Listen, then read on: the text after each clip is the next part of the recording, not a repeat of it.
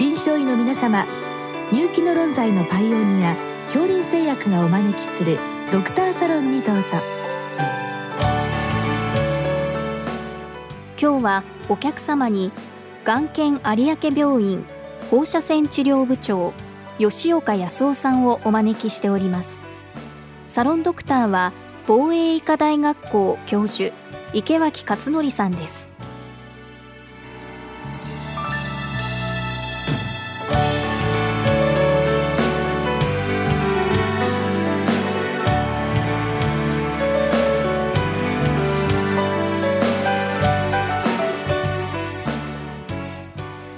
吉岡先生こんばんは。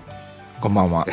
あの今日はあの前立腺がんのこれはまあ放射線治療の質問をいただきました。前立腺がん私もそんなに詳しいわけではないんですけども PSA 検診で比較的早期のがんが拾い上げられてそれに対して、えー、今日の放射線だったりあるいは手術ということで、まあ、比較的予後のいいがんというふうに聞いてますがどうなんでしょうか？はいその通りです。最近は特に PSA 検診などで早期で見つかることが多いものですから、あの非常に生存率という意味では予後の良いがんになると思います。ね、そういう PSA 検診の、えー、まあ1時2時3時。最終的にはその泌尿器科の先生が生検をしてがんを診断してそれでそのどういう治療をするかということになってくるとまあ、いくつかある治療のオプションをどなたが主導で決められるかなって私ちょっと思ったんですけどもこれはやはり泌尿器科の先生が主導で決められるのかあるいは先生方のような放射線の先生も入っ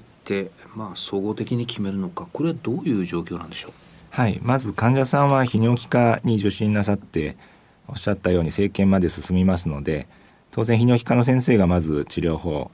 えー、手術あるいはホルモン療法あるいは放射線療法を提示なさると思います。ただ放射線療法も最近ではかなり高度化しまして、えー、泌尿器科の先生だけで説明しきれるものでもありませんので、うん、えー、よくその治療法選択の段階で、えー、私ども放射線治療院のところを受診するということは日常的に行われております、うん、確かに患者さんの立場に立つと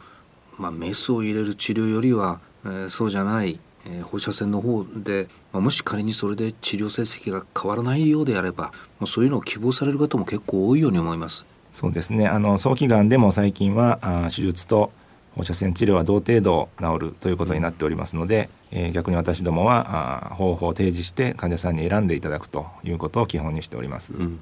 今日のご質問はですね患者さん前立腺がんの患者さんのこれは、えーまあ、病気というんでしょうか、えー、T2A と。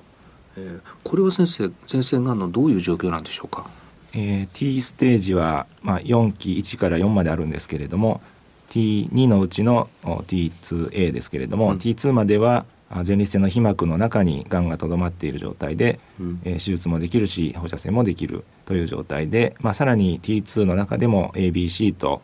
分かれている、その A は、えー、片方の陽変用右陽下作用のさらに半分以下ということですので、まあ、前立腺全体でいくと4分の1以下のところにがんがあるということになります。うんまあ、単純すぎるかもしれません比較的まあ早期のがんという理解でよろしいですか？そうですね。その通りです。そういうまあ前立腺がんに対して、まあ、その主治医の先生はあ IMRT、まあ、これはあの後から先生詳しく説明していただきましても放射線の治療。ただ、えー、ご質問の先生はそのダ・ヴィンチの手術というオプションはなかったのかあるいはまあ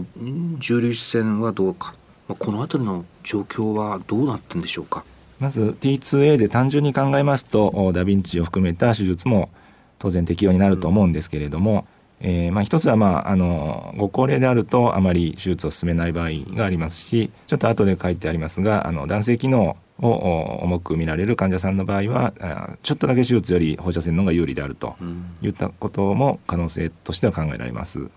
あと最近この重粒子線はですねこのドクターサロンでも取り上げてる話題で確かにあの、えー、特に前立腺のようなあの臓器に対しては効果があるし以前はなかなか保険が効かなかったのが数年前ですか、まあ、保険もということでこれに関してはどうでしょうね。その放射線か重粒子線かというこう選択で迷われる患者さんも多いように思うんですけどもどうなんでしょう？まあ、かなり私どもの学会でもメインテーマの問題で、うん、まあ、簡単には答えはないんですけれども、うん、まあ、重粒子線あのポテンシャルとしては非常に優れたものがあるんですけれども、まあ、現状あの前立腺がんという病気においてあの優越性、まあ、第三組織検とか、うん、まあ、通常の X 線のえー、これまでの照射法より、まあ、臨床的に優れているというデータまではまだありませんので、まあ、あの今標準治療とは言えない状況ですので、えー、まあ、こっちの方がいいというようなことでは現状ない状況かと思います、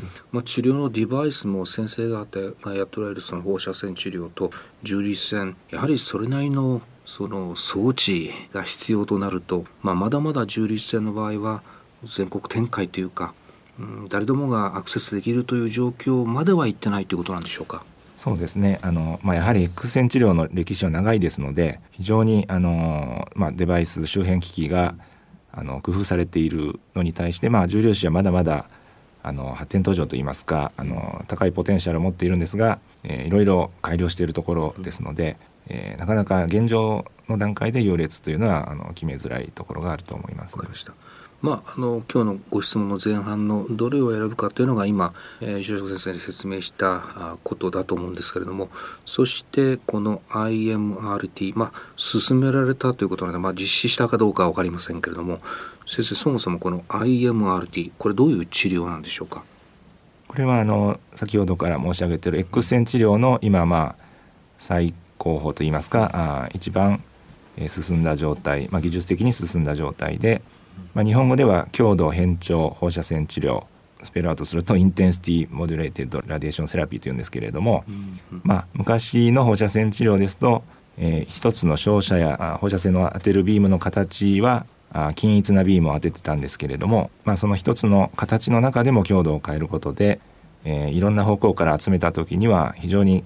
都合のいい形の線量分布、えー、つまりまあ具体的には直腸あるいは膀胱というところをかなり避けたような不自然な放射線の当たり方を人為的に作れるということで、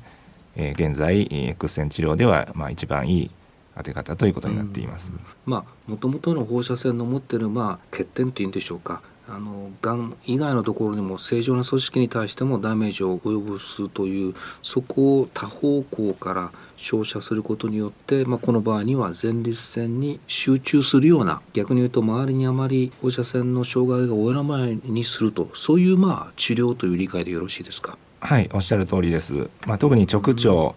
昔は放射線治療といえば直腸出血といった、はい、まあ、つきもののような副作用だったんですけれども、えー、これによって直腸をまあくり抜くというか避けるように放射線をまあ当て方をまあへこませるというか線量分布というのをへこんだ形で、え直腸を避けて前立腺にはたくさん当てるとこういったことが可能になりましたので、え直腸出血の副作用の率が非常に減りました。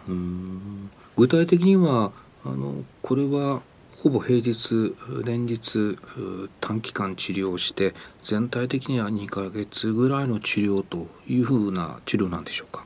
はい。あの従来長く行われてきたのは、えー、例えば39回、うん、えー、1回2グレーという量で、えー、月から金まで39回やってると8週間ですので、はいはい、おっしゃるように2ヶ月かかっておりました。しかし現在前立腺がんにおいては、えー、過分割照射といいましてまあ、かというのは少ないという字なんですけれども、えー、当てる回数を少なくしても大丈夫というような臨床試験の結果が出てまいりまして、現在当院では28回を基本にして39回から28回に切り替えまして、えー、さらに少しだけあの研究的ですけど5回の照射も始めたところです。ですかでやっぱりこれの大きなメリットはその患者さん、まあ、男性ですけれども、まあ、仕事をしながら治療ができるということですよね。はいあの全く日常と変わらない生活を送れますので、えーまあ、1日の照射時間はあ15分ぐらい、うん、まあ、本当に放射線が出てるのは23分なんですけれども、えーまあ、予約時間15分ぐらい見といていただければ十分仕事をしながらでも治療ができます。うん。まあ、あの直腸に対する障害がだいぶこれで軽減されたということですけれども今のところこの IMRT、まあ、いい治療だなという印象があるんですけども合併症副作用ですね。これはどんなものがあるんでしょうか？まあ、直腸出血というのが従来よく言われてきたものなんですけれども、えー、膀胱尿道というところにも当然放射線が当たりますので、えー、最も頻度の多い副作用は頻尿あるいは切迫といったことです。そそして晩期で多少障害あの懸念されるのが尿道の狭窄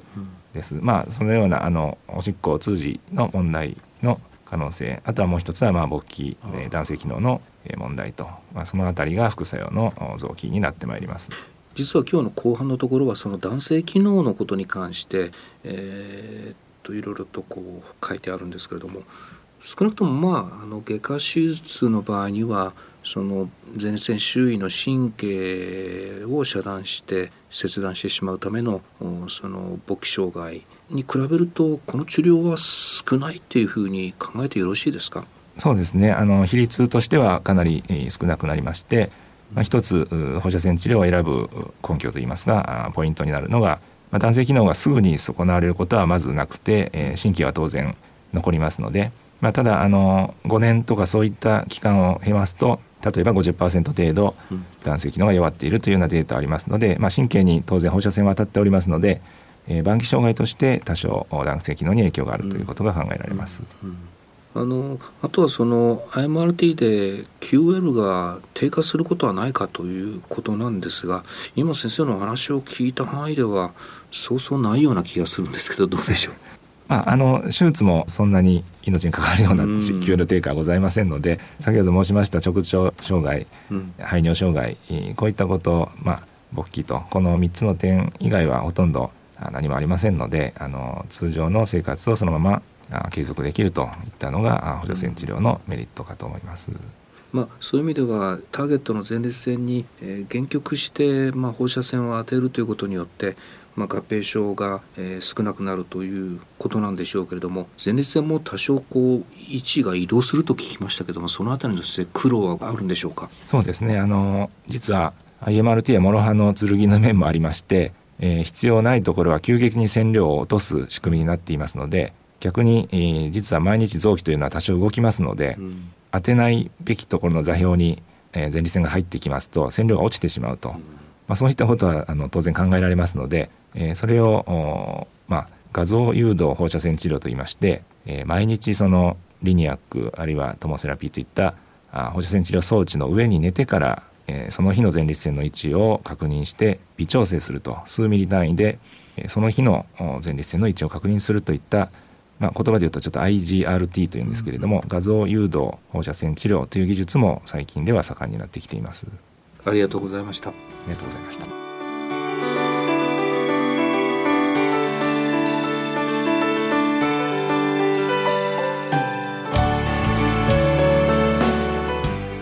お客様は眼研有明病院放射線治療部長吉岡康夫さん。サロンドクターは防衛医科大学校教授池脇勝則さんでした。それではこれで恐林製薬がお招きしましたドクターサロンを終わります。